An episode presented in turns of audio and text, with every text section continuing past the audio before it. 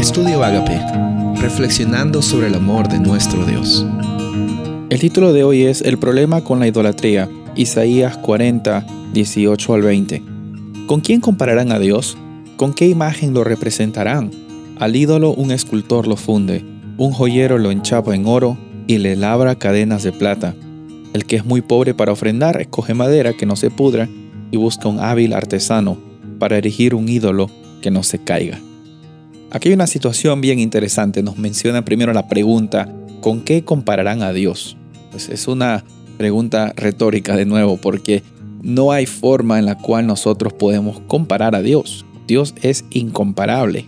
Y al mismo tiempo muestra la, la forma en la cual nosotros trabajamos tratando de crear nuestros propios ídolos, tratando de sustituir eh, la adoración que le corresponde a Dios, pero también lo que hacemos es tratar de darle razón y forma a nuestras vidas, pensando de que con nuestras fuerzas podemos suplir las carencias que tenemos. El problema de la idolatría ahora no es crear eh, monumentos o estatuas, sino es dar un espacio a algo en nuestra vida o a alguien en nuestra vida, alguna actividad o alguna persona, algún objeto, darle la oportunidad a que eso sea la solución a nuestros problemas. A veces pensamos que el dinero es la solución a nuestros problemas. A veces pensamos que trabajar dos o tres trabajos es la solución a nuestros problemas. A veces pensamos que simplemente tener la mejor salud del mundo sin importar nada más, idolatrando eh, nuestra salud física, es la solución a nuestros problemas. El problema con la idolatría es que pensamos de que esos ídolos, porque los ídolos son objetos, personas o actividades, pensamos que esos ídolos van a solucionar los vacíos existenciales, van a solucionar los desbalances emocionales, espirituales, físicos que tenemos hasta el punto de que no necesitamos de una ayuda externa, hasta el punto de que nosotros podemos con esa interacción simplemente tener una vida sin necesidad de nuestro creador.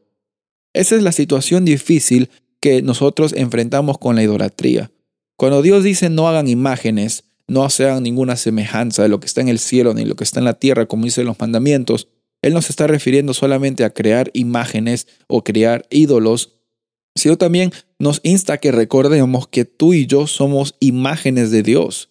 ¿Para qué tenemos que crear otras imágenes cuando nosotros mismos somos imágenes de Dios? Estamos dispuestos a estamos llamados a compartir esa imagen de Dios hacia las personas para que ellos también y ellas también reconozcan que son imagen de Dios. No tenemos que crear nada más, tenemos que acudir a nuestro Creador. No tenemos que pensar que tenemos que hacer algo o tenemos que solucionar nuestros problemas. Vayamos hacia la fuente de nuestra vida, de nuestra libertad, del, del poder que nosotros podemos tener todo viene por Dios. Vayamos a Él y reconozcamos que en nuestra vida hemos creado ídolos, pero necesitamos siempre de nuestro Creador para limpiar esa, esa situación de egoísmo y dejar de que Él nos transforme para que también podamos transformar a otros. Soy el pastor Rubén Casabona y deseo que tengas un día bendecido.